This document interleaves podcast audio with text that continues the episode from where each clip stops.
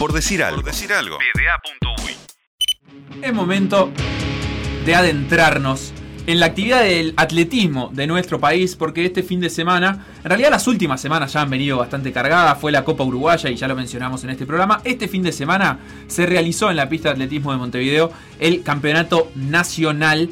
Eh, y el gran destacado de, esas eh, jornadas fue el uruguayo Santiago Catrofe, eh, atleta nacido en nuestro país, que a los pocos años de vida, 4, 3, 4 años de vida, se fue a vivir a España y que desde Barcelona eh, mostró interés en competir por Uruguay. Ahora lo está haciendo, vino para este campeonato nacional y también para el Gran Prix Darwin Piñeirúa que se está disputando hoy en la pista de atletismo y batió el récord nacional, que ya estaba en su poder, era de 3 minutos 42 segundos 73 centésimas, lo bajó a 3 minutos 41 segundos 83 centésimas, así que eh, gran actuación de Santiago Catrofe acá en la pista de Montevideo, que hoy volverá a correr en la tarde.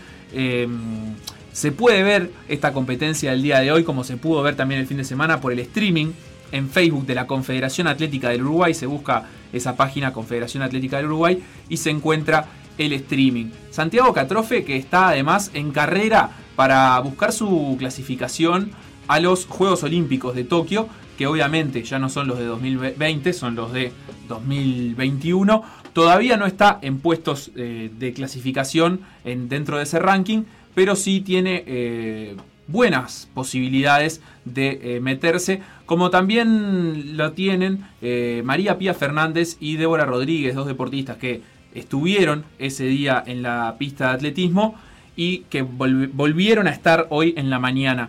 Pía Fernández eh, fue ganadora, en este caso, en, el caso del fin de semana, de los 1500 metros, con una marca de 4 minutos 18 segundos, eh, bastante más alto que su récord nacional, que es de 4 minutos 9 segundos. Así que mm, no, no, no fue una actuación brillante de Pía, pero sí le permite eh, este primer puesto en el ranking en el campeonato nacional sumar puntos para el ranking de los Juegos Olímpicos, en donde está en el puesto 31 de entre 45 atletas que clasifican, así que es un buen pasar eh, para Pía Fernández en, ese ranking olímpico. Va a tener que seguir compitiendo, eh, mejorando su marca si puede y sumando eh, puntos para ese ranking de cara al año que viene. Esto está abierto hasta junio del, año que viene, así que obviamente Pía va a estar en esa búsqueda. Débora Rodríguez ganó su prueba en 800 metros en una competencia que fue muy lenta también porque no,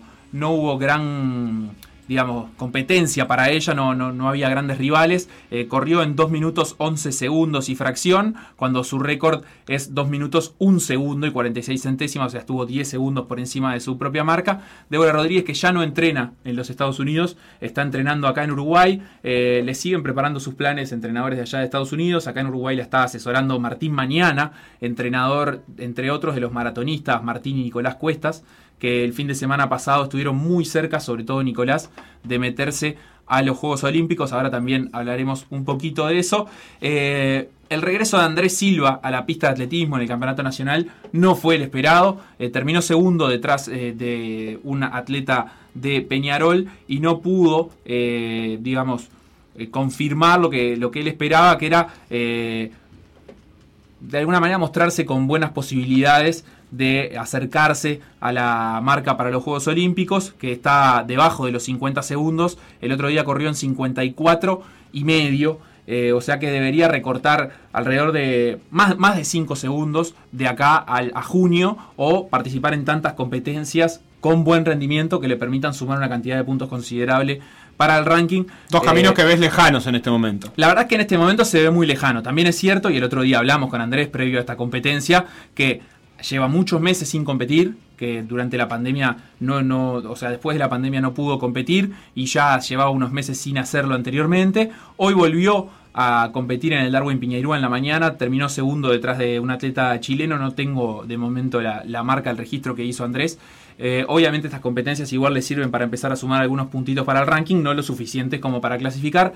Veremos si esta cuestión de agarrar ritmo y de en esta competencia que están de de, ritmo, no solo de marca, o sea, no, es solo importante poder correr rápido, también es importante tener un buen ritmo y una buena cadencia en el paso para poder saltar las vallas eh, en buena manera. Si, si, digamos, esa coordinación la puede ir mejorando con el correr de las competencias, eso le permite recortar rápidamente segundos, porque son marcas que están eh, muy por arriba de lo que Andrés Silva está acostumbrado a hacer. Eh, así que bueno, esa sería la nota eh, no tan buena del de, el torneo del campeonato nacional.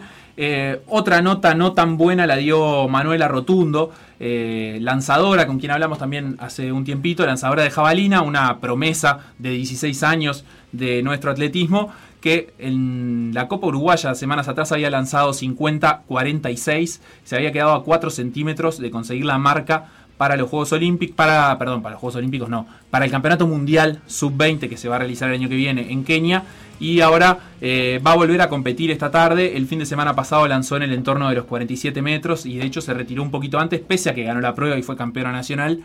Se retiró un poquito antes eh, porque tenía algunas molestias en la espalda, entonces no completó sus lanzamientos para no, para no lesionarse.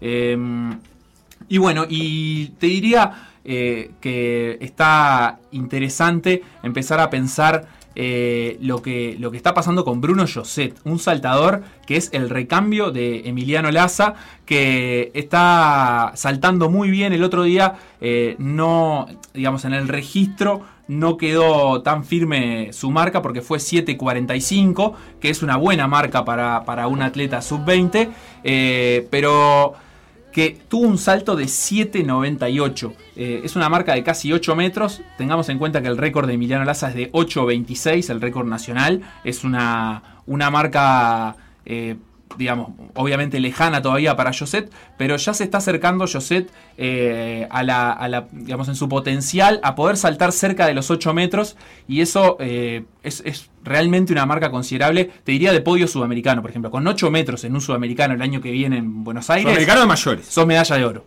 De mayores. Eh, sí, sí. Emiliano Laza en el sudamericano anterior, 2017, no fue... digamos, no alcanzó los 8 metros e igual fue medalla de plata porque estaba lesionado en aquella oportunidad. Eh, con 7 metros largos, 7,70, 7,80, sos una medalla de plata ahí en el, en el sudamericano. Eh, a menos que levante mucho el nivel de aquel entonces para acá, hay algunos saltadores brasileños buenos que, se están proyectando.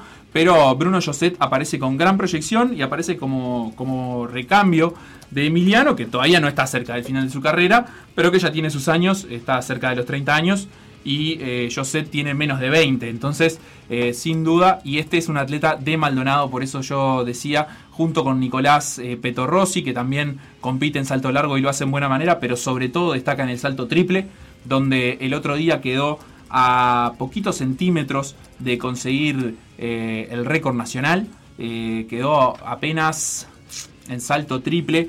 Te voy a confirmar ahora, quedó a 3 centímetros del récord nacional eh, de Emiliano Laza, que también en su momento eh, se desempeñaba en esta prueba. Así que bueno, fue un fin de semana donde hubo muchos atletas de, buen nivel, tanto los, nombres ya más conocidos, los mayores, los que están peleando por un lugar en los Juegos Olímpicos, como repito, Pía Fernández, Santiago Catrofe, Débora Rodríguez, Andrés Silva, como los juveniles, Manuela Rotundo, eh, Bruno José, Nicolás Petorossi, eh, Mili Díaz, otra saltadora de, triple salto que también ha batido los récords nacionales sub-18. Hay una generación interesante ahí eh, de nuevos atletas, te dirían las pruebas de, campo, sobre todo, no tanto en las de, en las de pista, donde bueno, las marcas también son un poquito más exigentes y todavía no, no aparece un recambio para Pia Fernández, que igual es joven, para Débora Rodríguez o para Andrés Silva.